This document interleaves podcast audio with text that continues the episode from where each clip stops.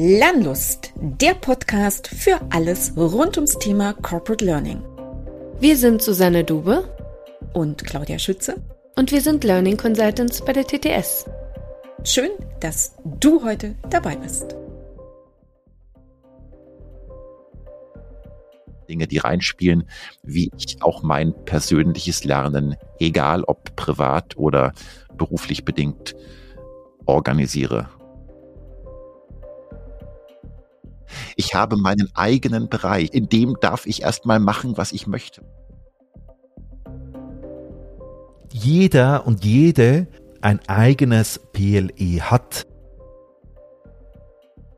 Die Struktur der PLEs vielen, vielen Menschen, die jetzt als Mitarbeitenden in einem Unternehmen lernen sollen, ihnen gar nicht bewusst ist, was sie eigentlich sich alles aufgebaut haben und was sie alles anzapfen können. Gefasst. Also es gibt diesen, diesen Kreislauf in einem PLE. Also ein PLE ist nicht einfach nur der Wust an Tools und da mache ich irgendwas, sondern es ist wirklich gut, sich über diese mehreren Schritte Gedanken zu machen. Was eine Chance verhindert, ist, wenn zu fest gedacht wird in Corporate Learning, okay, ich muss jetzt die Kontrolle haben.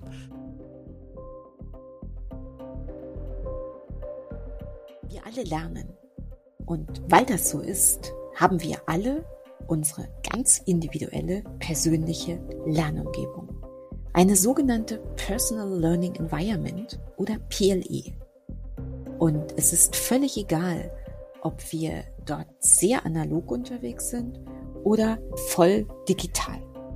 Tools alleine machen keine Personal Learning Environment, sondern es geht um den Prozess, wie wir unser Lernen gestalten. Und dieser Prozess ist für jede und jeden von uns ein sehr individueller und ein sehr anderer. Und wir erreichen damit die für uns bestmöglichen Ziele.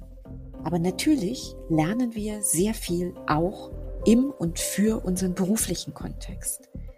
Und dort gibt es natürlich Lernangebote, die die Lernorganisationen uns machen. Die Frage ist, wie passen unsere Personal Learning Environment, unser individuelles Lernen, zu dem Lernen im organisationalen Kontext? Über diese wirklich sehr spannende Frage habe ich diesmal mit meinen beiden sehr geschätzten Learning-Kollegen Christian Huber und Johannes Starke gesprochen. Hallo und herzlich willkommen zu einer neuen Episode unseres Lernlust Podcastes.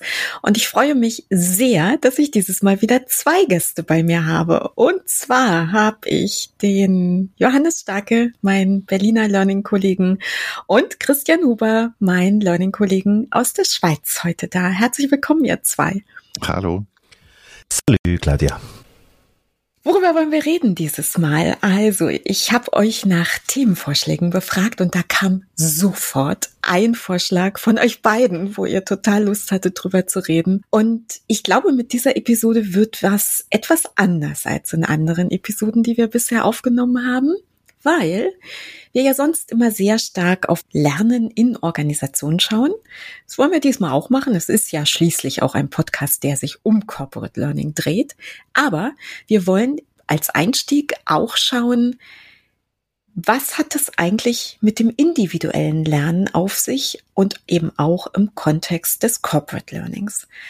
Und ihr beide habt mir in unserem Vorgespräch von zwei ganz schönen Beispielen erzählt, zu dem Thema individuelles Lernen von Lernthemen, die euch schon ziemlich lange oder vielleicht auch noch gar nicht so lange beschäftigen. Christian, du hast von einer Lernreise erzählt, die dich ungefähr schon 20 bis 25 Jahre begleitet, also auf jeden Fall eine mhm. ordentlich lange Zeit.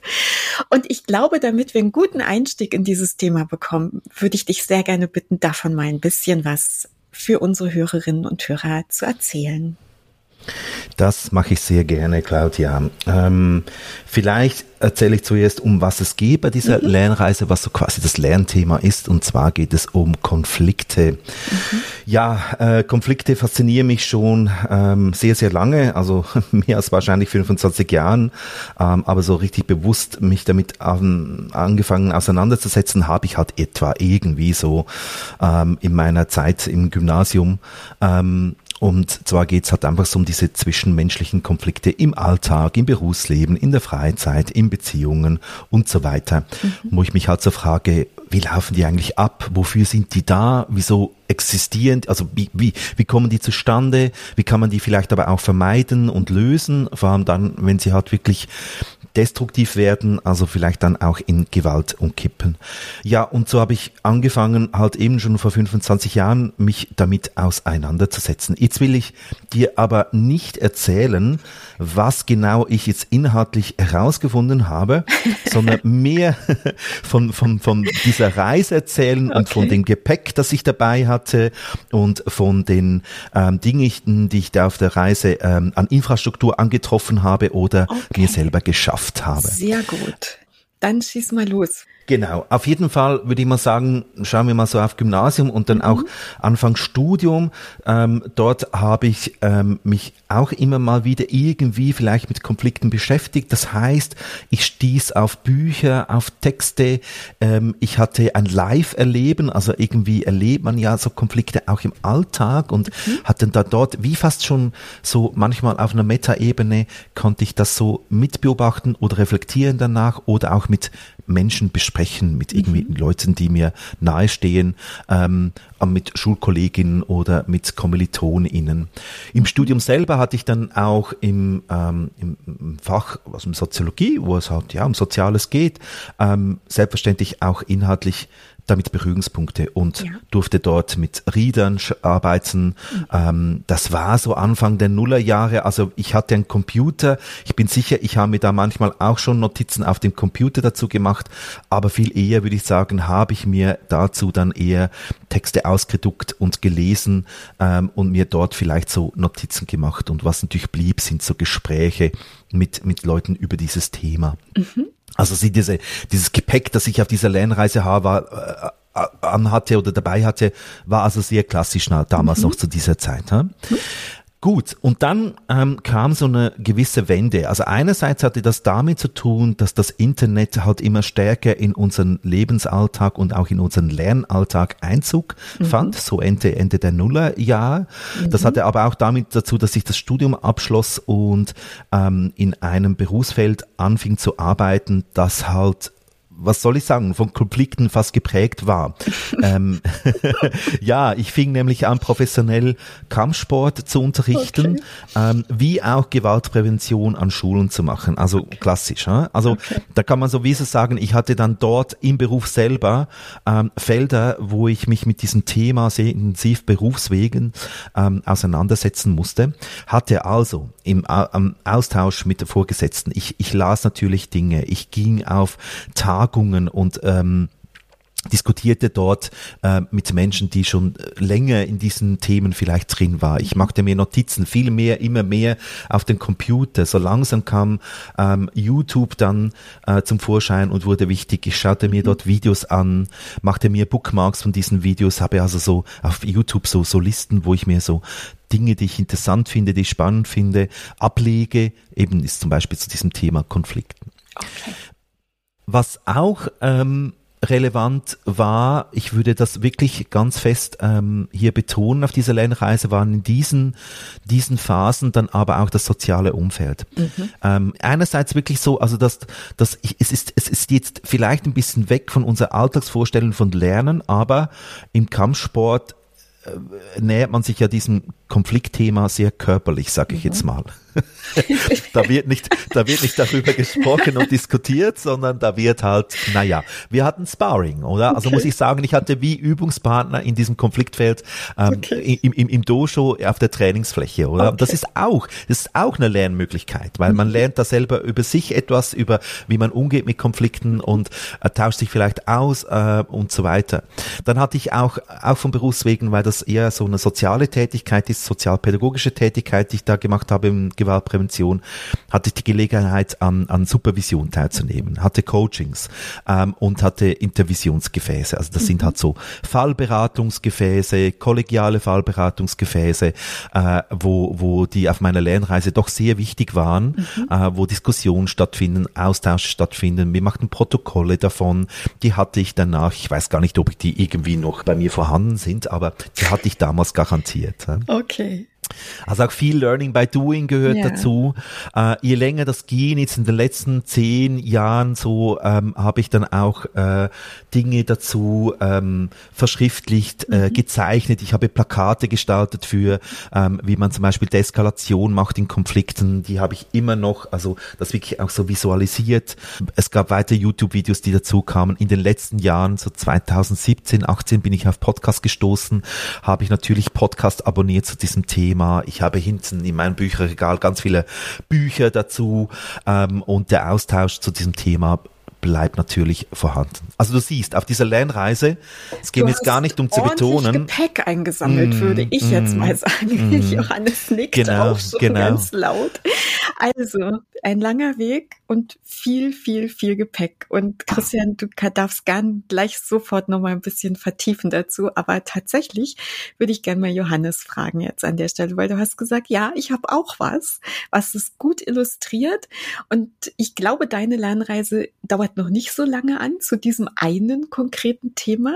Mhm. Aber auch du wirst Gepäck eingesammelt haben und mitgenommen haben. Und ich bin echt neugierig zu hören, was es bei dir ist. Genau, total schön, als ich ähm, Christian dich eben gerade, also wir sehen uns ja auch mit Kamera, aber ich hätte gar nicht in die Kamera gucken müssen, um, um mir vorstellen zu können, was du gerade getan hast, als du von deiner Lernreise berichtet hast. Sorry, dass ich gerade mal ein bisschen nochmal darauf eingehen möchte, was du gesagt hast, bevor ich zu meiner Lernreise komme. gut. Ja, ja. Ich, ich habe ähm, ich hab tatsächlich gehört in den in meinen Kopfhörern, wie du dich umgedreht ja. hast im Raum und das ganze Text, was du dir, was du dir zusammengetragen hast, gesucht ja. hast, weil du bist umgeben mit den ganzen Dingen, die dich begleiten zu dem Thema. Steht überall überall bei dir im Regal und, äh, und wahrscheinlich auch in digitalen Regalen und wie auch immer. Also das, ich fand das super, wie du beschrieben hast, diese ganzen Artefakte, die du über die mhm. viele Jahre Beschäftigung erstellt hast, eingesammelt hast, die dich umgeben, die auch dein weiteres Umgehen mit diesem Thema prägen werden. So, das vielleicht noch als, ähm, als Bemerkung ja, ja. Äh, vorneweg. Genau, und Claudia, wie du schon sagtest, mein Thema ist äh, vielleicht auch in gewisser Weise bewusst ein ganz anders gestaltet mhm. als das, was Christian eben beschrieben hat. Ich beschäftige mhm. mich wirklich noch nicht lange mit dem, dem Begriff Corporate Learning Ecosystems. Und ich will es mhm. wirklich auf diesen Begriff beziehen, weil mit dem, was ich dahinter oder wie ich den Begriff für mich geprägt habe, damit beschäftige ich mich schon im professionellen Kontext natürlich sehr, sehr lange. Aber mhm. ähm, auch ich versuche jetzt mal nicht auf das Inhaltliche, was dieser Begriff für mich genau ist, einzugehen. Vielleicht hat das auch noch was mit dem Thema, was wir heute besprechen, zu tun, aber ich versuche jetzt auch erstmal zu beschreiben, wie ich da meine Art des Zugangs aufgebaut habe. Also der Begriff mhm. kam eigentlich zu mir.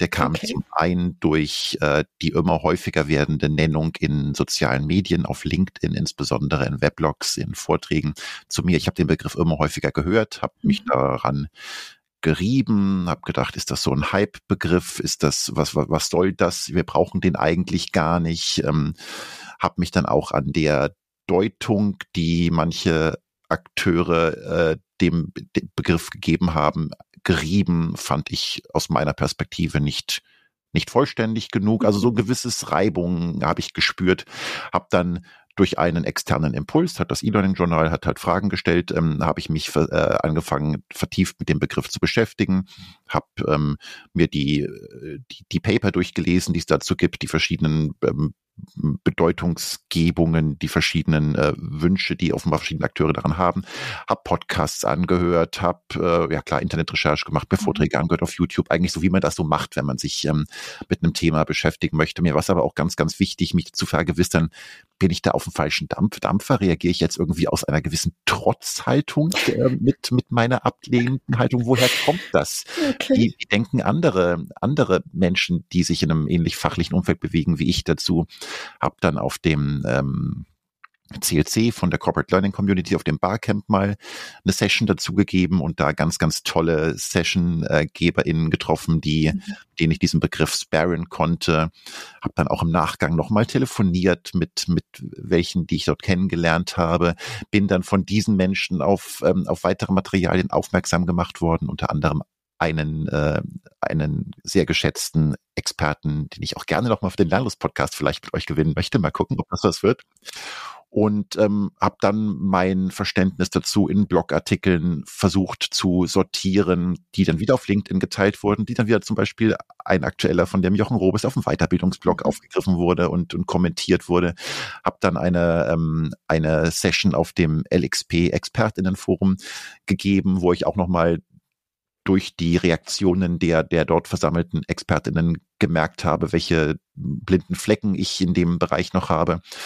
Also all das eine Beschäftigung von außen getriggert. Ich habe mich gewisserweise geärgert über etwas, habe dann versucht, da Sinn für mich äh, reinzubringen, habe das dann versucht, wieder mit Externen zu diskutieren, ob ich ähm, mich völlig verrannt habe oder ob es in irgendeiner Weise sinnvoll gibt und habe dann tatsächlich auch durch andere externe Artikel gemerkt, okay, es gibt offenbar ganz verschiedene Arten, diesen Begriff zu verwenden und zu sehen.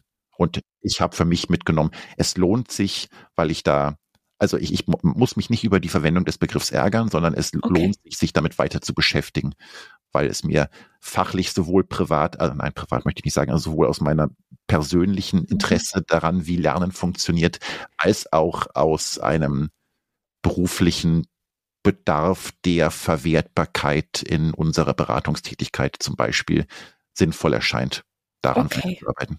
Super. Dann sage ich jetzt mal ganz vielen Dank an euch beide für das Öffnen eurer persönlichen Erfahrungskisten zum Thema Lernen. Und jetzt haben wir vielleicht sehr unterschiedliche Sachen gehört, aber eigentlich glaube ich auch sehr ähnliche Sachen, auch wenn es ganz unterschiedliche Themen waren, die ihr beide vorgestellt habt. Und eigentlich haben wir noch gar nicht so richtig gesagt, worüber wir heute reden wollen, außer dass wir individuelles Lernen ein bisschen mehr in den Fokus heute nehmen wollen. Ihr zwei, worüber wollen wir heute eigentlich reden, nach euren zwei schönen Beispielen? Der eine oder andere wird eine Idee im Kopf haben in der Zwischenzeit. Und wer, wer das noch nicht hat, dann würde ich jetzt gerne mal sagen, Personal Learning Environments ist das Thema, dem wir uns heute mit diesen Geschichten schon mal ein bisschen angenähert haben und wo wir jetzt einfach noch mal ein bisschen tiefer eintauchen wollen. Und ich kann sagen, als die beiden mir das Thema vorgeschlagen haben, dann habe ich erstmal mit den Ohren geschlackert und dachte mir so, äh, hab ich sowas? hab ich nicht. Anglizismen, genau. Ja, ja, ja, ja, genau. So. Und dann ähm, gab mir Johannes einen Podcast zu hören, in dem es geschlagene zwei Stunden nur um Tools ging. Und danach habe ich gedacht, ich glaube, den Podcast macht die alleine. Aber es war ja für mich auch ein toller Trigger, so, dass ich nämlich mal angefangen habe, mich zu beschäftigen und zu sagen, habe ich denn sowas auch, eine Personal Learning Environment? Und wenn ja, wie sieht die bei mir aus? Auch wenn ich von den Tools fast gar keins kannte, was da im Podcast erwähnt worden ist. Und genau darüber wollen wir heute reden. Und weil ich eben zum Beispiel in diesem Podcast noch was anderes gelernt habe, dass nämlich ein Name offensichtlich aus dieser ganzen Diskussion überhaupt nicht wegzudenken ist. Und das ist der von Lisa Rosa die sich schon vor ziemlich langer Zeit dazu zu den Personal Learning Environments oder Personal Learning Networks, kommen wir vielleicht auch später nochmal drauf, geäußert hat und da, glaube ich, auch ziemlich den Weg mitbereitet hat. Und es gibt ein Zitat, was mir so gefallen hat, dass ich das jetzt einfach mal ablese. Also ein PLN, ein Personal Learning Network, ist wie ein Lebensabschnittsgefährte. Es ist eine langfristige, auf Wachstum angelegte und möglicherweise lebensbegleitende, lebendige soziale Struktur, die aber von Anfang an in der Gegenwart Sinn macht, den wir selbst bestimmen. Also mir hat das total gut gefallen, der Lebensabschnittsgefährte. Und insofern lasst uns doch mal über den oder die Lebensabschnittsgefährten zum Thema Lernen ein bisschen genauer reden.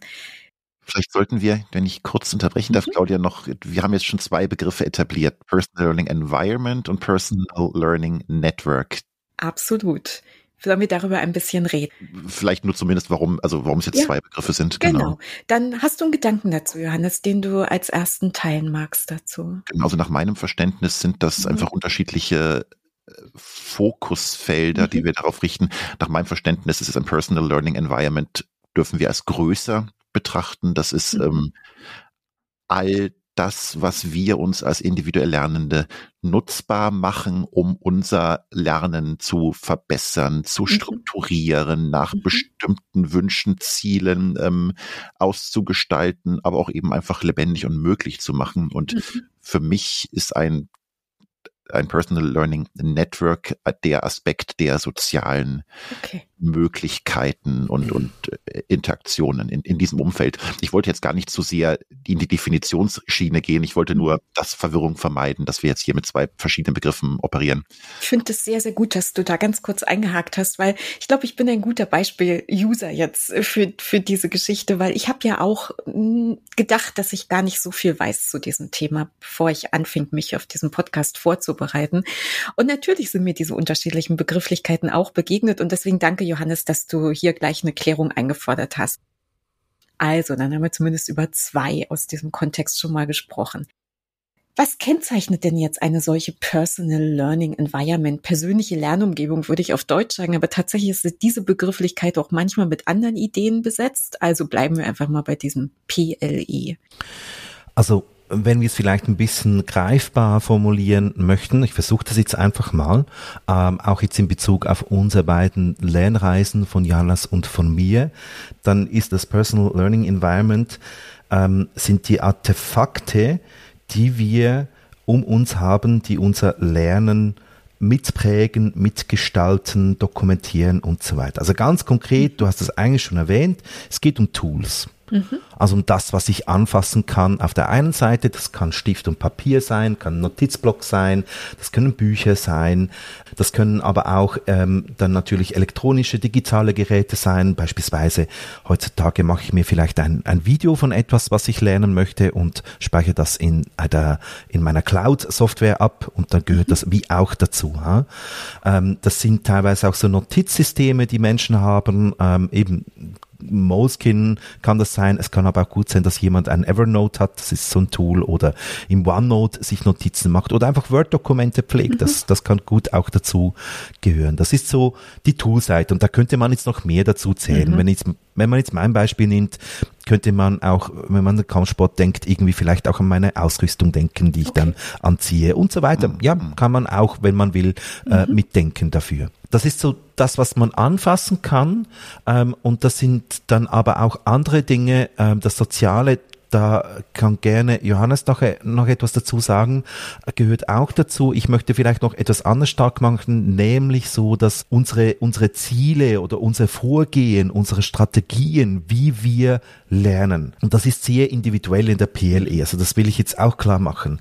Äh, über das, was wir sprechen, ist an das Individuum gebunden. Das sind andere Tools bei mir, das sind andere Vorgehensweisen und Ziele als bei dir, Claudia, oder mhm. bei dir, Johannes, oder bei dir, lieber Hörerin, ähm, der die auch natürlich lernt, ständig im Alltag. Mhm.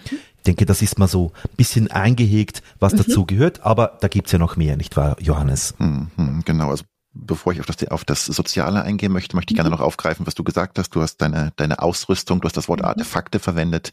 Du hast auch schon in deiner Vorstellung ja die Plakate erwähnt, die du dir gestaltet hast, die dich daran erinnern, also die das in Form gießen von deinen ganzen, von deinen ganzen Gedanken, mhm. dem dann wiederum aufgegriffen wird. Du hattest, glaube ich, auch ähm, Protokolle erwähnt, die mittlerweile wieder verschwunden sind. Also auch mhm. die, die Stabilität, die Dauerhaftigkeit, mhm. äh, was ist temporär an, an Artefakten, was verschwindet wieder, was möchte ich mir bewusst auch in 20 Jahren noch zugreifbar machen. All das sind glaube ich, wichtige Gedanken, die in mhm. einer Betrachtung von so einem Personal Learning Environment eine, eine Rolle spielen. Ähm, dann, wie kann es auch durch andere zugegriffen werden? Also wie öffentlich möchte ich das Ganze machen? Mhm. Welche Teile davon möchte ich öffentlich machen? Genau, Christian, du hattest das Sparring erwähnt, ähm, mhm. ähm, solche, solche Themen. Du auch, Johannes, du hast in deiner Vorstellung erwähnt mit deiner CLC-Session zum Beispiel. Du bist auch bewusst rausgegangen, um deine Gedanken anzubieten und zu hören, was haben andere für ein Feedback und was haben die für Gedanken. Und das wird deine eigene Einstiegsausrüstung sozusagen in Hochkomma mhm. verändert haben in dem Moment, ähm, als du diese Session gehalten und abgeschlossen hattest. Absolut. Und dann mhm. eben auch die, äh, die Toolauswahl, wie beeinflusst die, wie ich mich äh, auch äh, gedanklich, kognitiv mit einem Thema auseinandersetze. Also welche Features beeinflussen die Art und Weise, wie ich meine mhm. Gedanken strukturiere. Mhm. Da gibt es ja ganz, ganz viele sehr, sehr hohe Erwartungen, die Menschen an Tools setzen. Also ich hatte mich okay. auch eine Zeit lang mal mit dem Zettelkastenprinzip zum Beispiel auseinandergesetzt, wo, wo nicht despektierlich gemeint, Heilsversprechen an, wenn ich alles in, mhm, mhm. alles in einen, in eine Zettelkastenstruktur gieße, dann schreiben sich zukünftig meine Bücher quasi von alleine, weil, äh, weil das alles so gut strukturiert und absichtlich, wie gesagt, nicht despektierlich, weil ich, ich ja. finde das unglaublich faszinierend und Menschen, die das können und beherrschen, die Energie da reinstecken, die, da kommen auch tolle Ergebnisse zustande. Ich mhm. habe da lange Zeit mich auch engagiert, das, das besser für mich und andere zu erschließen. Ähm, aber genau diese, diese, diese Hoffnungen auf, auf Tools, auf bestimmte bestimmte Vorgehensweisen, auf bestimmte Regeln, Strukturen, die ich durchlaufe, um mein PLE zu gestalten, ja. um mich ähm, produktiver zu machen, um meine Tasklist abzuarbeiten. Also auch solche Frameworks wie Getting Things Done Stimmt. und so auch ja. nichts für mich, mhm. aber ähm, also verschiedene Vorgehensweisen, um um besser zu werden im, im Lernen, in der Erarbeiten, äh, im, im Abarbeiten von, von To-Dos, bis hin zu solchen Frameworks, wo wir vielleicht auch später nochmal im Detail drauf eingehen können, Seek, Sense, Share, also mhm. was sollte ich nicht vergessen, wenn ich mir mein Lernen organisiere, damit, damit es besser wird. Ähm, genau, aber äh, dann über die Ressourcenfrage, was auf was habe ich überhaupt Zugriff? Also ich habe ja. zum Beispiel gemerkt in der Beschäftigung mit Corporate Learning Ecosystems, da gibt es viele akademische Paper, wo ich aber keinen Zugang zu habe, weil mir die, die Lizenzen, die Zugriffe auf die entsprechenden Zeitschriften fehlen. Wenn ich da an einer Uni wäre, dann würde mir wahrscheinlich manches, manches leichter fallen. Ja. Auch da, wie kann ich mich da organisieren? Sollte ich mir jetzt vielleicht auch nochmal von der Hochschule einen, einen Zugang besorgen oder wie auch immer. Genau, mhm. bisschen das, bisschen in das Soziale hinein, äh, mit welchen Menschen umgebe ich mich, in welchen äh, Bereichen außerhalb meines täglichen Jobs äh, engagiere ich mich, was bringe ich aus meinem privaten Freundes, Familien, wie auch immer, mhm. Kontext mhm. rein, wo sind mhm. da die Grenzen, möchte ich die bewusst separieren, äh, lasse ich die ineinander fließen, bis hin zu Organisationsstrukturen, die Auswirkungen darauf haben, wie ich zum Beispiel, in, in welchen Kontexten ich zum Beispiel das, was ich auch privat lerne, teile. Gibt es da vielleicht bestimmte Regulatorien, wo ich Sorge habe, okay, das könnte mir jetzt als Teilen von Interne ausgelegt werden? Ähm, gibt es da Arbeitszeitregelungen, dass ich in bestimmten Zeiten irgendwie mich nur auf Plattform X, aber nicht auf Plattform Y bewege und so weiter und so fort? All das sind Dinge, die reinspielen, mhm. wie ich auch mein persönliches Lernen, egal ob privat oder beruflich bedingt, organisiere. Und okay. Christian, du hast ja Gedanken. genau, ja, ja auf jeden Fall. Ich finde es super. Ich kann da, ich da, kann da gleich andocken. Äh, und zwar mh, mm, dieses Thema mit den Papern finde ich super. Also es geht da so um wissenschaftliche Publikationen, mhm. oder? Mhm. Und dort ist es ja nicht nur eine Frage vom Zugang zu diesen Lizenzen, sondern es ist ja auch und das wird dann auch deutlich eine, eine Frage von weiß ich überhaupt, dass es quasi diese Lernmöglichkeit gibt, über Paper etwas in Erfahrung zu bringen, oder?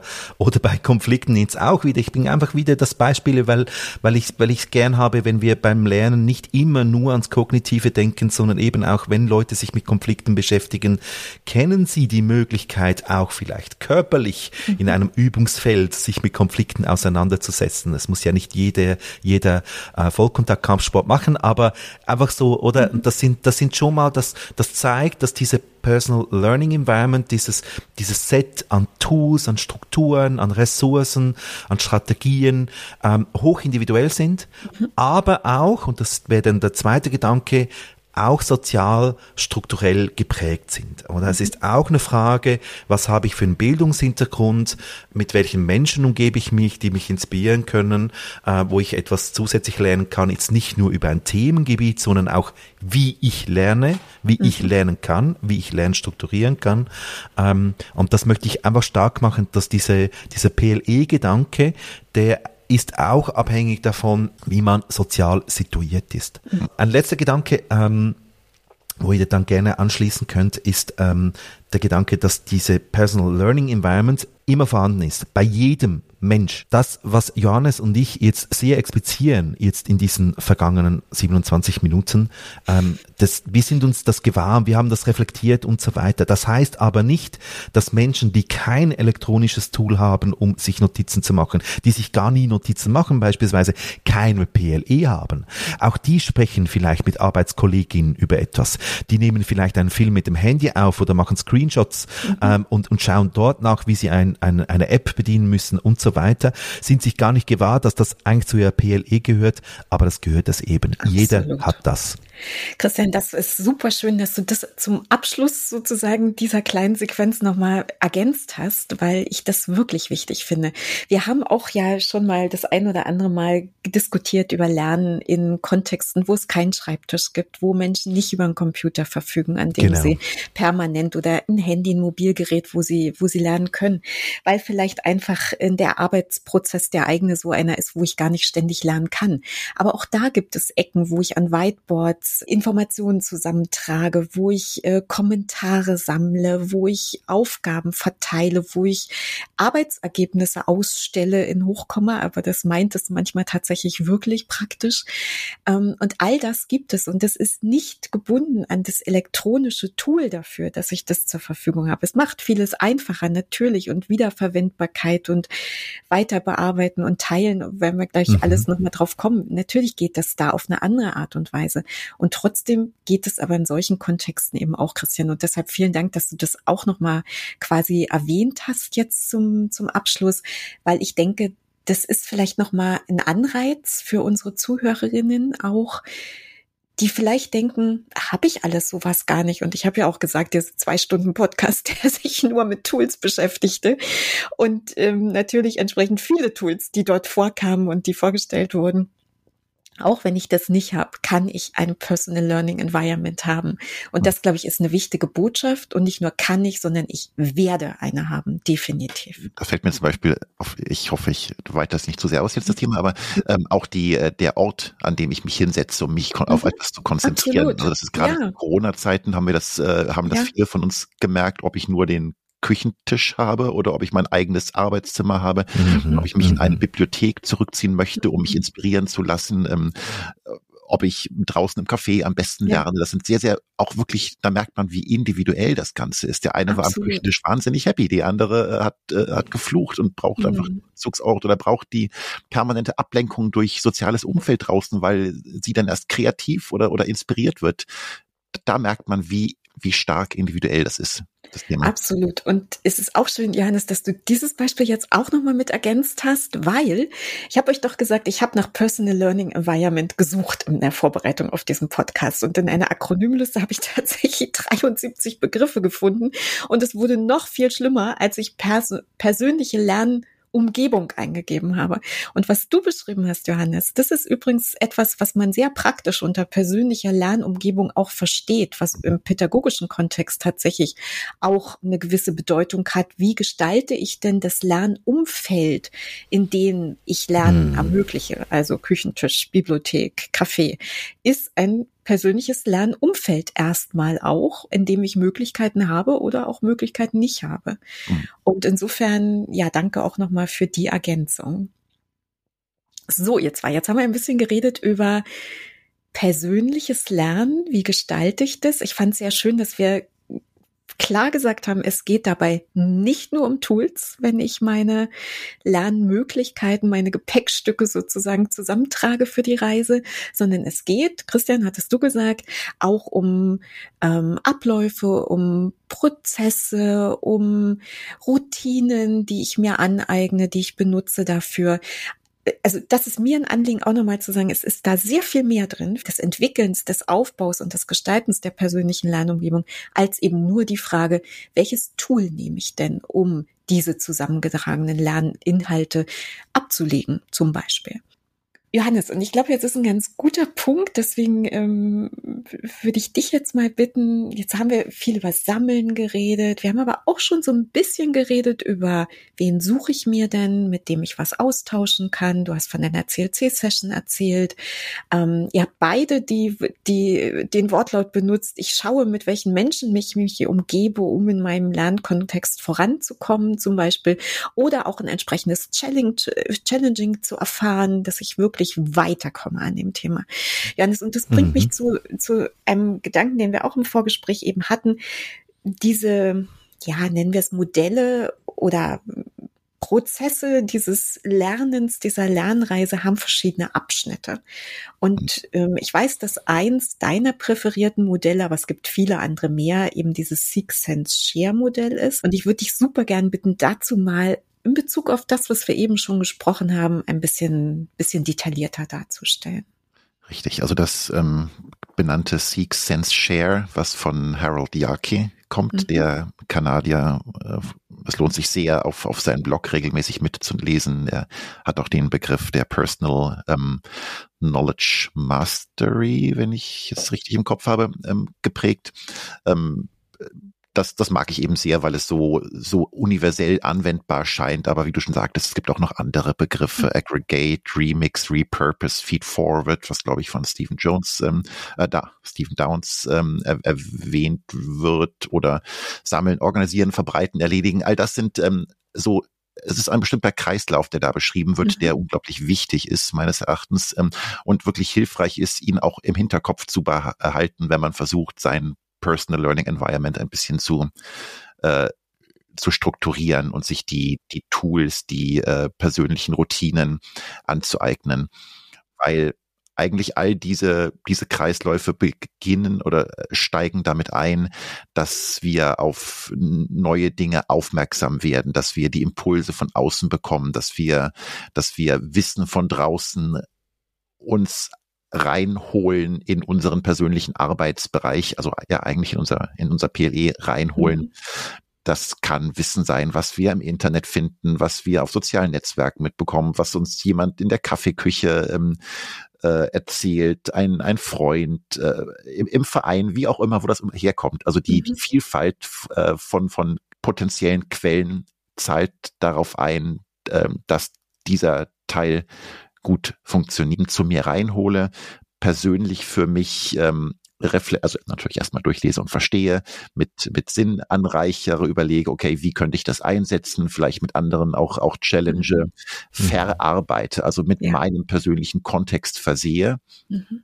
um es dann und ja, auch irgendwie in meine Bibliothek zu stellen, klar, das gehört mhm. mit dazu, also auch wiederfindbar zu machen und es dann aber auch wieder zu, zu teilen mit anderen, um dann eben die Möglichkeit zu bekommen, Feedback darauf zu bekommen, aber auch insbesondere, um auch was zurückzugeben, weil mhm. äh, so ein Wissens- und Lernkreislauf funktioniert nur bedingt, wenn man immer nur nimmt, aber nie, nie zurückgibt. Also auch gewiss die, die Verpflichtung für sich verspürt, wenn ich mir von da draußen Informationen aufgegriffen habe, Wissen aufgegriffen habe, dass es auch an mir liegt, dann da was zurückzuspiegeln an die mhm. ursprünglichen VerfasserInnen, aber mhm. auch in die, in, in die Gemeinschaft hinein, womit ich dann natürlich auch wieder mich persönlich sichtbar mache und auch mhm. eine, ja, ja, mich darstelle als, als mhm. Expertin. Das zählt, das zählt damit mit, mit rein.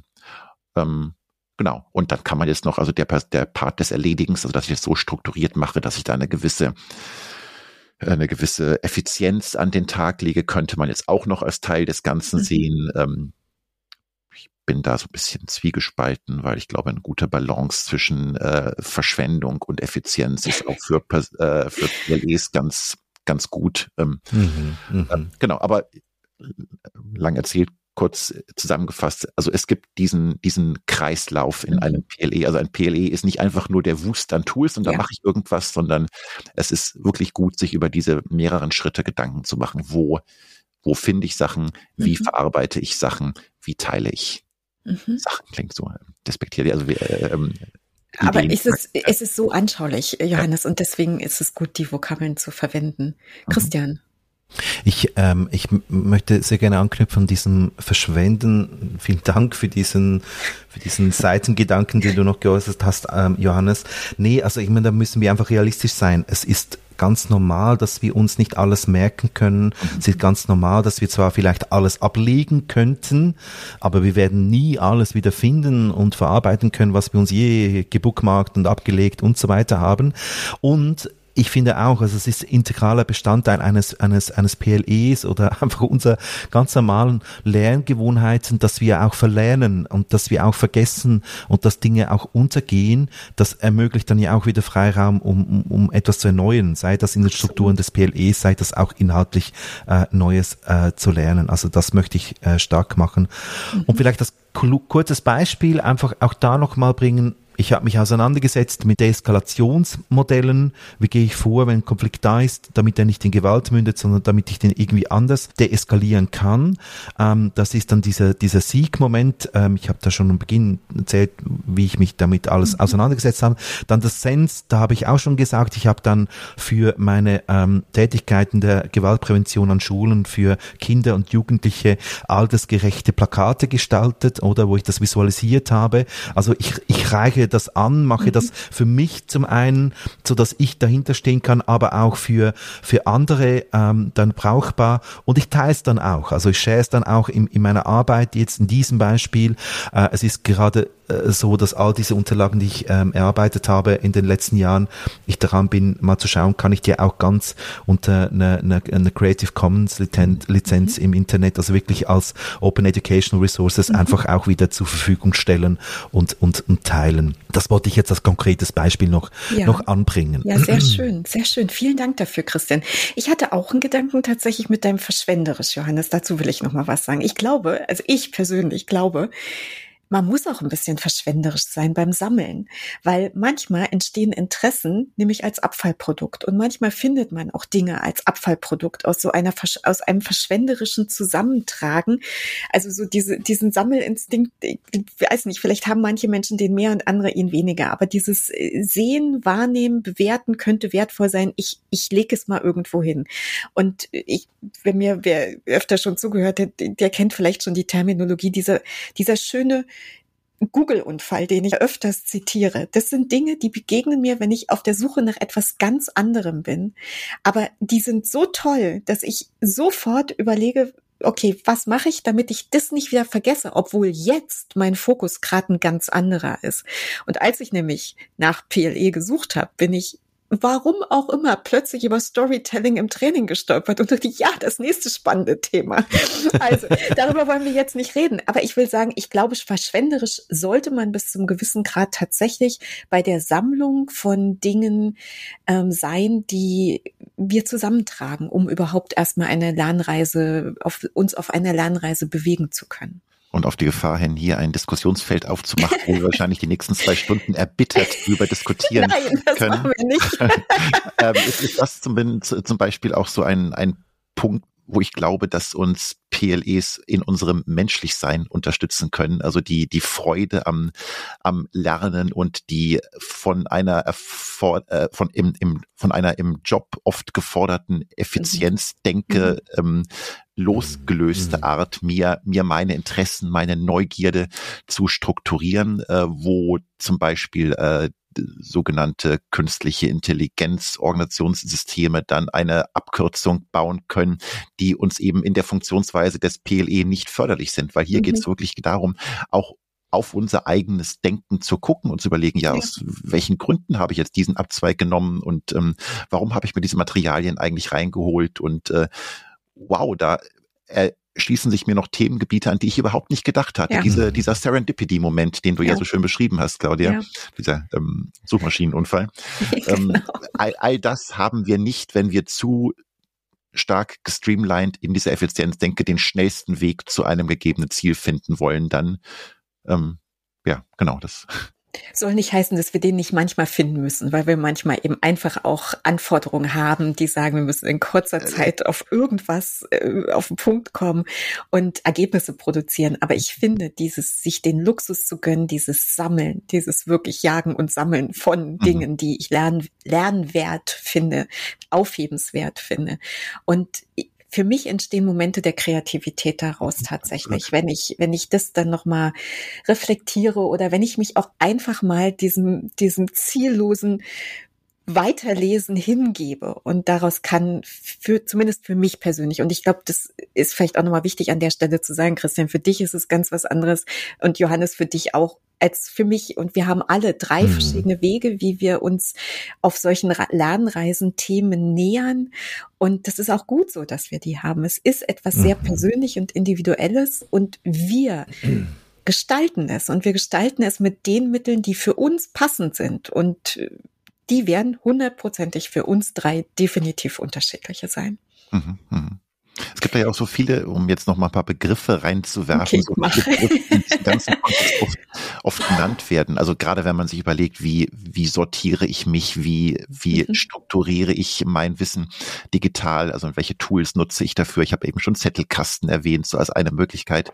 Aber auch noch so übergeordnet gibt es ja so Begriffe wie Domain of One's Own, mhm. Digital Gardening, und äh, ja, viele andere, die mir jetzt gerade nicht einfallen, die aber eben dann von ihrer unterschiedlichen Benennung aussagen. Digital Gardening, also da daraus gedeiht etwas. Ich, ich mhm. pflanze, es ist vielleicht ein bisschen blumig, diese, ähm, diese Metapher, aber ich finde sie trotzdem schön, weil ähm, ja. ich da meinen unbebauten, ich unbebauten Acker und, und hol da, pflanz da meine Samen und allein dadurch, dass ich es tue, entsteht etwas Neues. Oder Domain of One's Own angelehnt an, ähm, wo dann auch die soziale Komponente wieder drin haben. Virginia Woolf, A Room äh, of One's Own, also wo sie ja eigentlich so die, äh, die, die feministische Frage, ich brauche meinen eigenen finanziell auch abgesicherten, selbstsouveränen Bereich, in dem ich etwas tun kann. Ich meine, diese äh, das war ja der Namensgeber dann für ja. Domain of One's Own. Ich habe meinen eigenen Bereich, wo mir nicht irgendwie Unternehmensrichtlinien reinfunken, ähm, in dem darf ich erstmal machen, was ich möchte. Und dann ist natürlich ideal, dass es auch Schnittpunkte gab. Da sprechen wir, glaube ich, später noch drüber zu. Mhm. Aber ich habe erstmal selbstsouverän, selbstbestimmt äh, mit meinen eigenen Regeln eine Möglichkeit, mir meine Interessen zum Blühen zu bringen. Super. Johannes, und dann würde ich sagen, lassen wir das jetzt mal so ein temporäres ähm, Endwort sein für das Thema das persönliche Lernen, das Personal Learning Environment. Wie gestalte ich es für mich? Und jetzt haben wir gesagt, wir machen mit diesem Podcast mal eben ein bisschen was anderes. Wir gucken eher auf das individuelle Lernen. Wie gestaltet jeder das für sich alleine? Mhm. Aber es existiert natürlich nicht ganz losgelöst von Lernen in Organisation. Und mir war ein großes Anliegen, dass wir zu diesem Thema schon jetzt auch noch mal ein bisschen einen Schwenk machen und sagen, was kann denn das Ganze mit dem Corporate Learning zu tun haben, was wir bis hierhin uns angeschaut haben? Eure beiden Beispiele, ähm, Christian, Konflikte hat was mit deiner Arbeitstätigkeit zu tun gehabt, mit vielen verschiedenen Arbeitstätigkeiten. Ähm, Johannes, äh, die, die Learning Ecosystems, das ist auch ein Thema, was dich im Jobkontext äh, begleitet. Und trotzdem habe ich aber rausgehört, dass der, der Trigger oder die auch viele Punkte der Beschäftigung durchaus was sehr Persönliches und Individuelles bei euch waren. Mhm. So, und deshalb würde ich jetzt super gern mal diesen Schwenk machen in Richtung Corporate Learning und würde euch gerne mal einladen, eure, euren Blick auf dieses Thema vielleicht mal mit unseren ZuhörerInnen zu teilen. Vielleicht ist es hilfreich, ähm, sich zu überlegen, was könnte Corporate Learning mit diesem PLE-Thema zu tun haben. Auf den ersten Blick, wie du es jetzt gesagt hast, könnte man ja sagen, okay, da gibt es inhaltliche Überschneidungen. Mhm. Ähm, was jetzt vielleicht nicht so nahe liegt, ist auch darüber nachzudenken, eben jetzt weg vom Inhalt hin zu diesem PLE als Netzwerk von, von mhm. Dingen, äh, von Beziehungen, von mhm. Strategien ähm, und da zu überlegen, was, wo sind da Berührungspunkte vom, vom Corporate Learning. Und ich mache jetzt vielleicht so ein bisschen die, ich sage jetzt mal die, die traditionelle, die alte, die aus meiner Sicht nicht sehr produktive Perspektive, mache ich jetzt mal auf, um mhm. das einfach, um das einfach mal deutlich zu machen.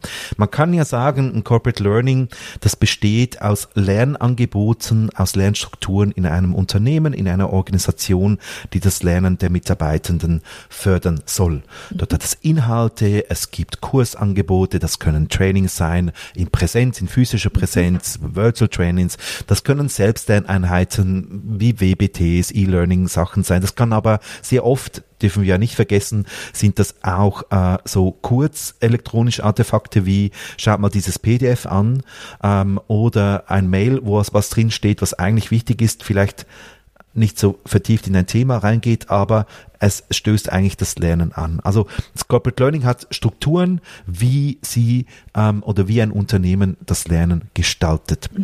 Der Punkt ist jetzt, dieses Lernen richtet sich ja an die Individuen in der Organisation, also an die einzelnen Personen, an die einzelnen Menschen. Und was wir jetzt mitnehmen aus dem ersten, ganz kurzen Teil unseres Podcasts, ähm, ist, dass ähm, jeder und jede ein eigenes PLE hat. Das heißt, das Lernen, was man persönlich gestaltet, ist schon in so Strukturen vorgeprägt. Und dann kommt ein Kursangebot über ein LMS, über ein Learning Management System. Es kommen Mails, es kommen PDFs rein, es kommen Videodateien, vielleicht die ich mir anschauen soll, aber die sind dann vielleicht irgendwie eingebettet und ich kann die gar nicht zum Beispiel in mein Notizsystem integrieren.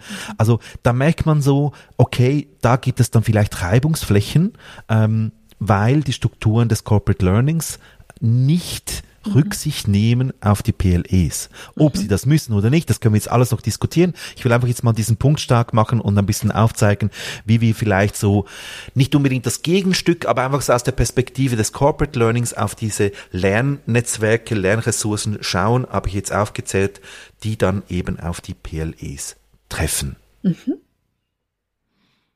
Johannes, was gibt's aus deiner Perspektive dazu?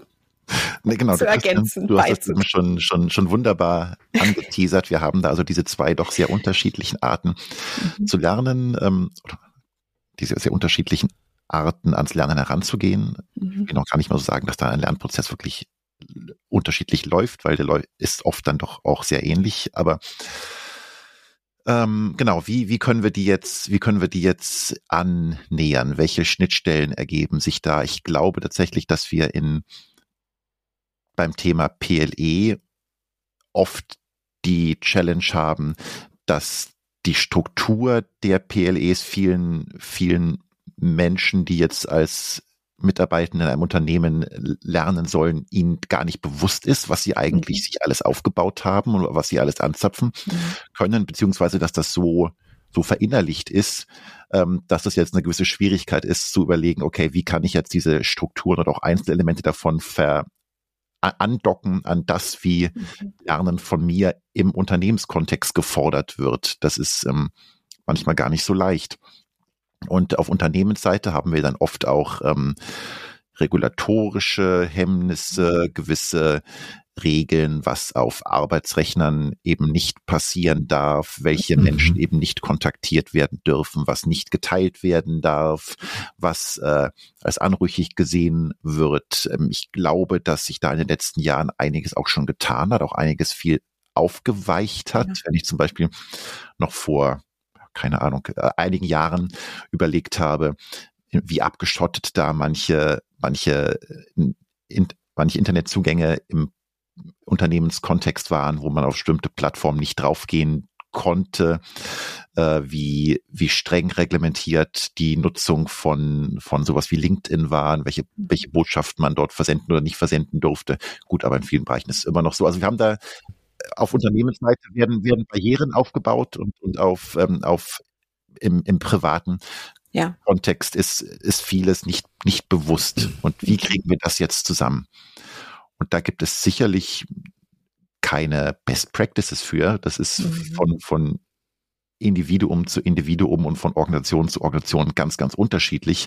Ich glaube, wir können da Beobachtungen anstellen, welche, welche verschiedenen Taktiken es geben könnte, um, um so eine Annäherung zu fördern, oder? Also ihr habt so ganz kurz angerissen, vielleicht müssen wir das aber auch gleich nochmal ein bisschen vertiefen, dass natürlich Organisationen Lerninhalte zur Verfügung stellen, weil das ist die Aufgabe von professionellen Lernorganisationen, eben Lernangebote an Lernende in ihren Rollen, in ihren Aufgaben zu machen. Mhm. So, das ist das eine. Das andere ist, ähm, darüber hinaus beschäftigt sich ja jeder mit diesen Inhalten, sucht eigenes, reichert an, führt Diskussionen, lernt beim Kantinen-Mittagstischgespräch und kreiert in seinem Kopf schon wieder eine Weiterentwicklung von dem, was vielleicht aus diesem ähm, organisational angebotenen Lernangebot geworden ist. Und ich glaube, was, was Organisationen tatsächlich schon tun könnten. Ermöglichungsrahmen zu schaffen, dieses schöne Wort, glaube ich, ist an der Stelle auch richtig, indem Menschen darüber reden, wie sie etwas tun. Also nicht unbedingt immer nur die Ergebnisse vorstellen, das ist auch wichtig, das hören wir auch gerne, zum Beispiel bei solchen Formaten wie Fridays for Learning, unsere Peer-to-Peer-Lernformate. Aber es könnte auch eine Möglichkeit sein, eine Plattform zu bieten, um KollegInnen die Möglichkeit zu geben, das, was für sie persönlich sehr gut funktioniert, mit anderen zu teilen. Christian hat mich korrigiert, es ist keine Best Practice, das ist richtig, aber Dinge, die gut funktionieren, über die kann man sprechen und über die kann man reden und damit anderen Menschen Anregungen geben, wie sie ihr eigenes Lernen vielleicht erfolgreicher gestalten können. Und das Ganze treibt mich ja auch immer so ein bisschen um, aus diesem Thema heraus lernen, lernen, weil ich eben einfach glaube, dass das für viele wirklich noch ein Thema ist. Vielleicht für die einen mehr, für die anderen weniger. Aber es ist etwas, was unsere Aufgabe ist, weil wir immer mehr, immer schneller, immer neue Themen erlernen müssen und uns damit beschäftigen müssen. Und wenn ich ein bisschen abgucken kann bei anderen und höre, wie machen die das denn? Und dann ist es nicht unbedingt die Toolfrage, sondern es ist eben auch ein Prozess. Wie beschäftige ich mich mit dem? Wie ich mir Lerninhalte erarbeite, dann kann man, denke ich, auch als Organisation ähm, Inspiration setzen damit und, und Anregung geben und vielleicht sogar im Sinne von Anleitung geben. Mir, mir gefällt das, wie du dich immer wieder stark machst für diese, nee, nee wirklich, für diese Lernformate, für, für dieses Working Out Loud wäre so eine Methode oder dieser Lernzirkel oder was auch immer. Es gibt verschiedene mhm. Möglichkeiten oder asynchron in Teams-Kanälen zu teilen, was man jetzt gerade gelernt hat und so weiter. Mhm. Also dieses eben dieses Working Out Loud quasi, ähm, Learning Out Loud stark zu machen. Ähm, ich, ich glaube auch, dass da, dass da Organisationen Chance haben, diese Ermöglichungsräume ähm, zu gestalten. Und Gleichzeitig mache ich mich aber auch stark einfach für noch eine zusätzliche Perspektive, die ist gar nicht unbedingt konkurrieren dazu, sondern einfach so, ich würde sagen, das findet so oder so schon statt. Dieses Sprechen über das Lernen, wie man lernt. Ähm, auch in Organisationen, die vielleicht eine eher sehr, hm, sag jetzt mal, traditionelle, einfache Lernkultur oder Lernstruktur haben eben nichts von diesen Lernformaten, die du jetzt alle an, an, angesprochen hast, ähm, weil Menschen am Arbeitsplatz ja informell mit anderen Menschen kommunizieren. Und ich bin überzeugt, dort wird immer mal wieder darüber gesprochen, nicht nur was sie gelernt haben, sondern vielleicht auch wie oder wie sie auch nicht gelernt haben, nämlich dass sie jetzt dann Compliance, Compliance Training waren und das war so langweilig und dann konnten sie gar nichts mitnehmen. Mhm. Aber was weiß ich, oder? Aber einfach so, ich will auch diese Perspektive noch auftun, das passiert schon. Und das wird halt vom Unternehmen teilweise gar nicht gesehen, ähm, ist aber trotzdem da. Ja. Kann auch nicht unbedingt vom Unternehmen direkt ähm, bearbeitet werden, weil es eben informelle Strukturen sind und mhm. darauf hat eine Organisation keinen äh, Zugriff. Trotzdem oder gerade deswegen ist es ganz wichtig, noch einmal, ich will mich stark machen dafür, was du gesagt hast, dass Unternehmen immer daran denken, Lernchancen ähm, zu ermöglichen, auch außerhalb des klassischen strukturellen Denkens von, von, von Corporate Learning Angeboten. Was meine ich damit? Äh, Johannes hat das vorher auch schon gesagt, dass halt Organisationen auch gewisse, also das nicht halt, dass sie haben gewisse Zwänge, mhm. seien das rechtliche, regulatorische, die sie einhalten müssen, die müssen das einfach, auch wenn das manchmal Dinge verhindert oder schwierig macht, aber das muss so sein. Und logischerweise gerade Unternehmen haben auch Eigenlogiken im Sinn von ökonomischen, von Verwertungslogiken. Mhm. Es ist halt nicht alles, was schön wäre und was toll wäre, möglich, weil man schlussendlich irgendwie als Unternehmen überleben muss finanziell mhm. und ja, ich muss es jetzt, glaube ich, nicht weiter ausführen. Ja. Wir wissen alle, was darunter zu verstehen ist. Das müssen wir ja auch anerkennen. Das ist klar, oder? Mhm. Was das Problem ist, ist meiner Meinung nach, äh, oder was, was, was was eine Chance verhindert, ist, wenn zu fest gedacht wird in Corporate Learning, okay, ich muss jetzt die Kontrolle haben. Ich muss die Kontrolle über das gesamte Lernen im Unternehmen haben. Und ich habe schon gesagt, das kann man gar nicht. Nur schon, weil es diese informellen Gefäße gibt. Und ich würde hier plädieren, jetzt auch wieder Bezug nehmend auf das PLE-Thema, ähm, sich da sensibler zu zeigen und individuell, weil das ist in jedem Unternehmen und bei jedem Mitarbeitern Personengruppen auch unterschiedlich, sich zu überlegen, welche Möglichkeiten kann ich bieten, mhm. kann ich fördern, kann ich mir erdenken, kann ich mit den Mitarbeitenden zusammen vielleicht auch gestalten oder herausfinden, die die Chancen ähm, einer Personal Learning Environment ähm, aufnehmen. Also um diese Andock-Möglichkeiten stärker zu machen. Und ich spreche da nicht mal unbedingt von Tools. Mhm. Ob ich jetzt Evernote auf meinem Geschäfts-PC laufen lassen kann oder nicht.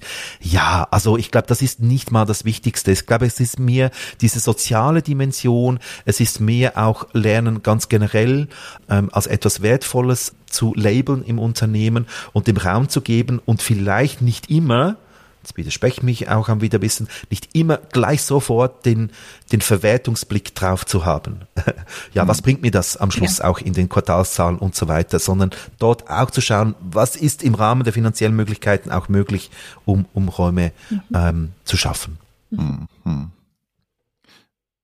Genau, wir sind jetzt ja fast schon wieder sehr groß bei dem, bei unserem äh, e-, ewigen Thema, wie Lernen in Unternehmen funktioniert. Und ähm, auch das ist eigentlich der Link zu den eingangs von mir erwähnten Corporate Learning Ecosystems. Wie mhm. funktioniert das jetzt im großen Maßstab, ja. wenn ich eben nicht mehr nur auf mein eigenes, individuelles, durch persönliche Motivation getriebenes Lernen ohne primären wirtschaftlichen Verwertungsdruck äh, schaue, sondern wenn ich eben die Perspektive einnehme, wie funktioniert Lernen aus unserer Corporate-Brille heraus, mit unserem Anspruch, den wir als Unternehmen haben, mit den Zugriffsmöglichkeiten, die wir als Unternehmen haben und einnehmen wollen, ohne übergriffig zu werden. Ja. Das wäre dann ja so diese, dieser Blick aus einem Corporate Learning Ecosystem Gedanken heraus. Und jetzt muss ich aufpassen, dass ich mich nicht verfasere in das Corporate Learning Ecosystem.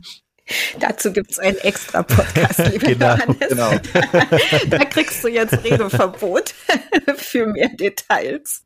Und, und, genau, ich stimme Christian zu, man kann nicht alles Regeln äh, kontrollieren. Es gibt sicherlich durchaus ähm, erleichternde Gepflogenheiten, die sich so etabliert haben. Also zum Beispiel, das wird ja oft belächelt. Ich finde das jetzt durchaus ähm, gesund, wenn manche Menschen auf ihr LinkedIn oder Mastodon oder so Profil draufschreiben, das gepostete hier ist meine Privatmeinung, das äh, mhm. spiegelt nicht das, was ich äh, als Unternehmensrepräsentantin ähm, sage, wieder ähm, mhm. so etwas. Oder ähm, ich, ich kenne so viele Beispiele, wo die IT-Regelungen einfach unterlaufen werden, wenn, ich meine, ich kenne das selbst bei der Erstellung von WBTs, wenn ich da mit Fachexpertinnen spreche, die dann Wissen anzapfen müssen, was sie über das Firmennetzwerk nicht erreichen können, weil da Barrieren aufgebaut sind, dann zücken sie mal schnell ihren privaten Laptop und zapfen dieses, äh, dieses, dieses Wissen an oder gibt's ja alles Mögliche, äh, was, wie, wie diese Barrieren so elegant umgangen werden können, ohne dass man sich damit äh,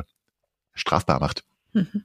Ähm, ich muss jetzt natürlich an, an dieses tolle Buch Die Humanisierung der Organisation denken, brauchbare Illegalitäten, die, die genutzt werden oder die, die, die erblühen, wenn man über das Andocken von PLEs an, anlernen in der Organisation spricht. Also diese, genau, diese unsauberen Nahtstellen, wie kann ich Datensätze konvertieren, um sie mir reinzuholen in die Software, die eben auf dem, auf dem Unternehmensrechner erlaubt ist. Ähm, aber eben auch ganz, ganz bewusst, was kann ich tun, wenn ich, oder was, was können wir im Unternehmen tun, wenn wir ganz bewusst unseren Blick darauf richten, wie lernen wir mit dem da draußen.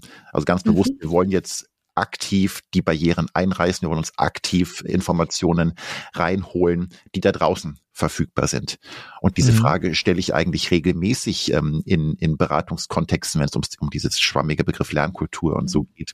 Wie lernt ihr, also ist euer Lernen primär nach innen gerichtet oder nach außen gerichtet? Und, mhm. und ähm, oft wird dann gesagt, ja, mit externen lernen wir nicht. Das ist mhm. maximal irgendwie, dass man auf eine Konferenz auftritt ja, ja. Oder, oder wie auch immer. Aber dass ja der tägliche Kontakt mhm. mit, mit KundInnen, mit Zulieferern, äh, mit Behörden und so weiter ja auch eine Form von Lernen ist, die uns so als Lernen gar nicht bewusst bewusst sind. Das sind ja auch alles solche Nahtstellen, wie wir diese Unternehmensgrenzen auflösen können mhm. und, und, und andere Kontexte, private Kontexte, persönliche Kontexte anzapfen können. Du hast dich jetzt ähm, gerade auf dieses Thema eben genau nach außen oder mit außen lernen. Ich möchte noch einmal den Blick nach innen ähm, werfen und zwar ähm, das Themengebiet auftun, auch an dich anknüpfen, Claudia, an das Lernen, Lernen. Mhm. Ähm, wobei es nicht in erster Linie darum geht, wie, also wirklich zu lernen, lernen, sondern einfach mehr, wie kann ich vielleicht mein Lernen auch anders gestalten, ja, um anders zu lernen. Und dort stark machen, auch wieder verknüpft mit diesem Kontrollgedanken, dass es doch immer wieder ganz komplexe Lernfelder gibt und die äh, bearbeiten wir auch mit diesen, mit diesen sehr komplizierten teilweise Software-Rollouts, äh, das wirklich große Lernfelder sind, wo es halt nicht nur darum geht, klick dort und klick dort und dann kannst du es und das können wir einmal zeigen und dann ist gut, wie, wie ich ein Mail verschicke, sondern wo es wirklich um, um Prozesse geht, aber auch um Absprachen in einem Team und um, um Fragen, wie machen wir das jetzt effizient und dann noch die Softwarebedienung dazu kommt. Und dort stark machen dafür, ähm, dass Unternehmen vielleicht auch den Weg gehen können, anstatt sich aus reiner Corporate Learning Perspektive Gedanken zu machen, wie müssen wir jetzt dieses, dieses Rollout, dieses Lernen für diesen, für diesen Software Rollout strukturieren. Ja gut, dann machen wir ein WBT und dann gibt's ein Training und dann gibt's noch ein Circle für das äh, und eine Dokumentation und das ist dann gut. Sie stark machen dafür eigentlich zu sagen, nee, die Menschen die werden sich holen, was sie brauchen an Lernen. Es ist ein bisschen überspitzt und das ist nicht immer so mhm. möglich, ist mir klar, aber einfach, ich will, ich will hier einen Punkt mhm. klar machen. Ne? In, in dem Sinne, was Sie sagen, die haben alle eine Fähigkeit, ihr persönliches, äh, ihre, ihre PLE zu mobilisieren, mhm. zusammen mit den Arbeitsgespendli, wie wir in der Schweiz sagen, ähm, zusammen, das auch dann äh, ein temporäres vielleicht Lernnetzwerk zu bilden, brauchen aber dafür einen Offenheitsraum von der mhm. Organisation, brauchen wahrscheinlich auch teilweise unterstützen eben auch, ja, wie gehe ich das jetzt überhaupt an, wie organisiere ich mich, mhm. ähm, weil das merken wir dann auch, wenn wir einfach sagen, ja, jetzt da Selbstgelegenheiten mhm. schaffen und dann stehen viele Leute dann auch wieder an, weil sie es vielleicht nicht gewohnt sind. Also es ist sicher auch schwierig, aber mal mehr wieder diesen Blick von Corporate Learning in diese Ermöglichungsstrukturen ganz konkret zu zuzulegen und vielleicht was in der Hinterhand zu haben. Hey, wir haben da trotzdem WBT, das wir produziert haben, wollt ihr es euch vielleicht trotzdem anschauen, ähm, aber nicht quasi verpflichtend bis zum 30.01. müssen alle das geschaut haben und den Test bestanden haben und, sondern davon aus, zu gehen, dass das, dass das auch anders gestaltet werden kann. Ich mhm. weiß, das ist teilweise ein bisschen illusorisch, man kann es nicht immer so auf, aufbauen, aber ich will einfach den Punkt stark machen, mehr daran zu denken, ähm, diese PLEs mit einzubeziehen, ja. die Menschen mit ihren individuellen Vorgehensweisen zu berücksichtigen und aufzunehmen. Und zwar nicht nur in der Bedarfserhebung quasi. Ja? Also was wollen die? Und dann macht man aber so, trotzdem ein eigenes Konzept und zieht das dann einfach durch, sondern mhm. hat ein bisschen iterativ, agil vorgehen.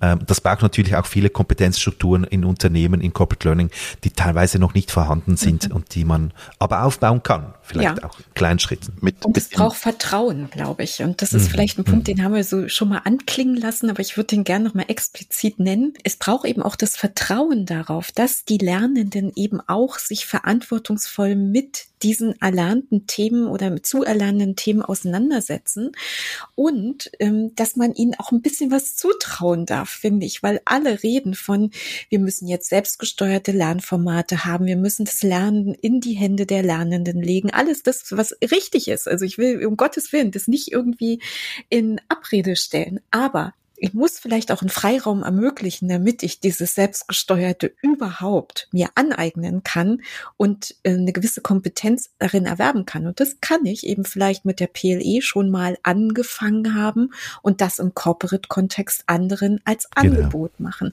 Wenn wir wieder in unserer Prozessstruktur nachher sind und sagen, wir wollen es eben auch teilen und wir wollen anderen Menschen daran profitieren lassen mit dem, was wir im privaten Kontext schon ähm, ja, angefangen haben zu lernen, sozusagen. Johannes will schon die ganze Zeit was sagen jetzt. Genau, mit Bewusstsein, welch schmaler Grad das ist und wir auf ja. gar keinen Fall ver, verallgemeinern dürfen, ja. dass, äh, ja. dass alle Menschen ein äh, gut funktionierendes PLE bei sich ja. etabliert haben, was sie andocken möchten an die Organisation. Auf ja, gar keinen definitiv. Fall. Ja. Äh, äh, es gibt, es gibt sicherlich Mitarbeitende, die es fühlen, dass es ihre persönliche Arbeit im Unternehmen unterstützt, wenn sie auf ihre mhm. privat aufgebauten Ressourcen zurückgreifen können und, und das, das auch wollen. Aber es gibt auch Menschen, die äh, da durchaus eine sehr gesunde Trennung äh, hinkriegen wollen in ihrer ja. Rolle, die sie im Unternehmen ähm, einnehmen und ähm, Genau, das ist, das Absolut. Ist ein, ein schmaler Grad einer Übergriffigkeit.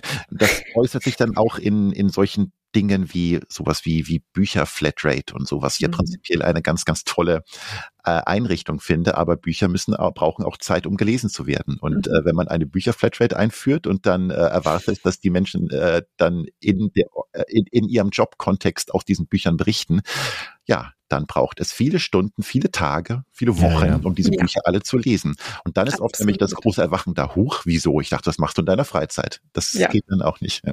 Und ich glaube, derer Beispiele könnten wir jetzt wirklich viele mhm. finden. Ich glaube, jeder von uns drei könnte was bringen und jeder, der jetzt zuhört, hat bestimmt auch schon irgendwas im Kopf laufen. Aber ich glaube, das müssen wir vielleicht an der Stelle nicht vertiefen. Wir wissen, es gibt es. Wir wissen, es ist ein schmaler Grad. Ist gut. Danke, Johannes, dass du es nochmal explizit auch so jetzt äh, nochmal erwähnt hast.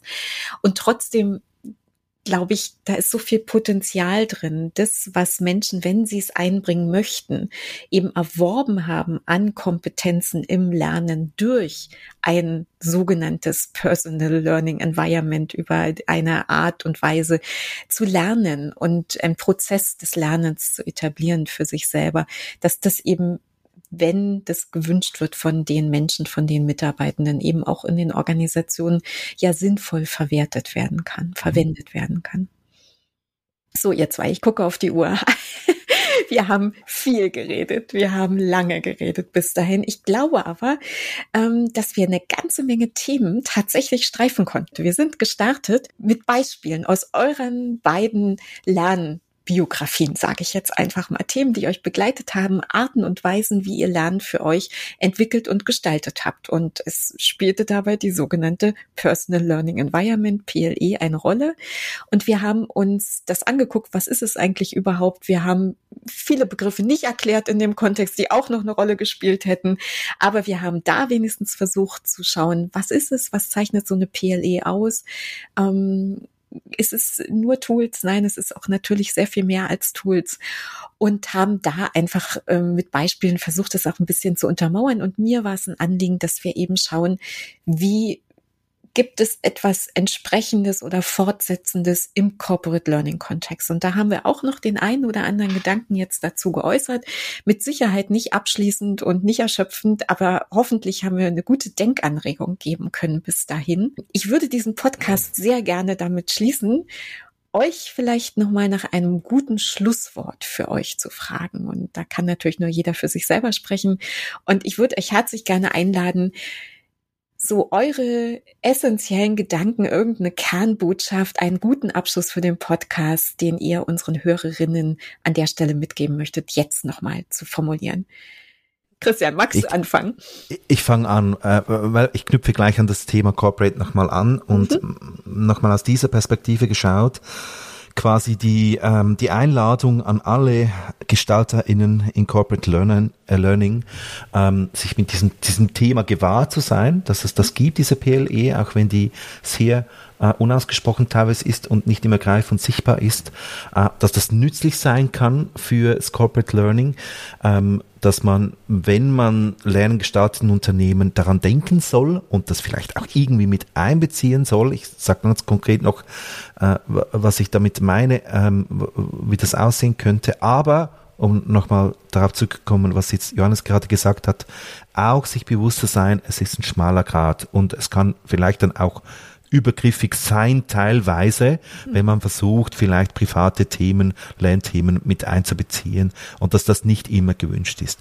Und trotzdem, also quasi der ganz konkrete Handlungsvorschlag, ähm, Einladung, dem, dem persönlichen Lernen jedes einzelnen Mitarbeitenden Wertschätzung zu zeigen. Was sie machen in ihrer Freizeit, äh, wie sie das tun, auch zu ermutigen, darüber vielleicht zu sprechen und vielleicht das eine oder andere auch ins Corporate Learning mit einzubringen. Ich glaube, das kann extrem hilfreich und zukunftsfähig sein.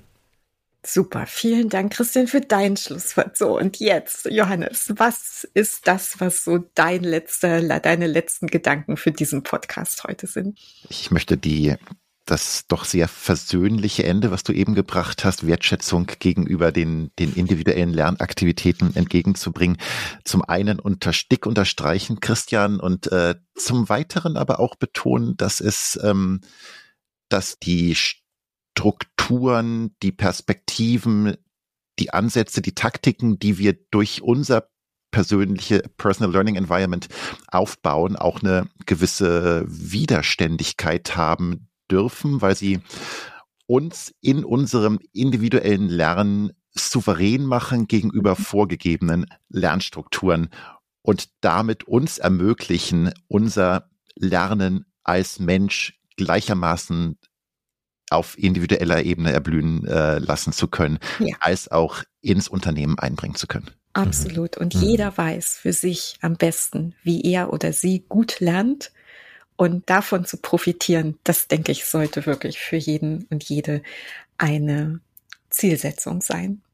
So, ihr zwei, dann sage ich nach einem doch etwas längeren Podcast für heute ganz, ganz herzlichen Dank, dass ihr mir dieses spannende Thema vorgeschlagen habt für heute und dass ich mit euch eintauchen dürfte in Personal Learning Environments, in alles, was rechts und links uns über den Weg gelaufen ist. Über ganz vieles haben wir nicht geredet, was uns auch hätte über den Weg laufen können. Kaum Tools, es, kaum Tools, Claudia. Ja, und kaum Tools, genau. Ich freue mich so sehr nach zwei Stunden Podcast mit nur Tools. Genau, es geht also auch tatsächlich, glaube ich, den Fokus auf was anderes zu legen. Ich danke euch sehr für eure Gedanken, für eure Anregungen, für eure Inspiration und euch da draußen danke ich, dass ihr dabei wart, dass ihr uns zugehört habt für heute und hoffe und wünsche, dass diese Episode bei euch genauso viel Inspiration und Anregung hinterlassen hat wie bei mir.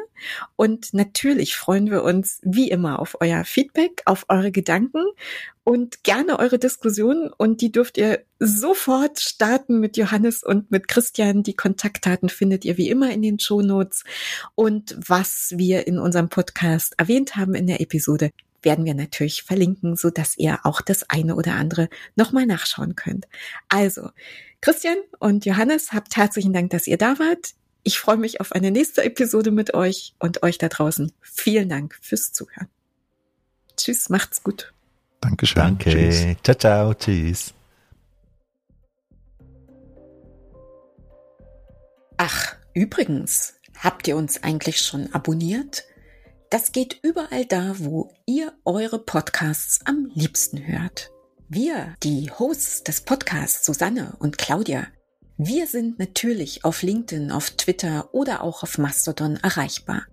Und wenn ihr lieber mit unserem Podcast selber interagiert, das geht auf Mastodon direkt. Und natürlich könnt ihr uns euer Feedback, eure Anregungen, euer Lob und eure Verbesserungsvorschläge auch direkt auf Podigy schreiben. Also, wir hören uns in der nächsten Lernlust.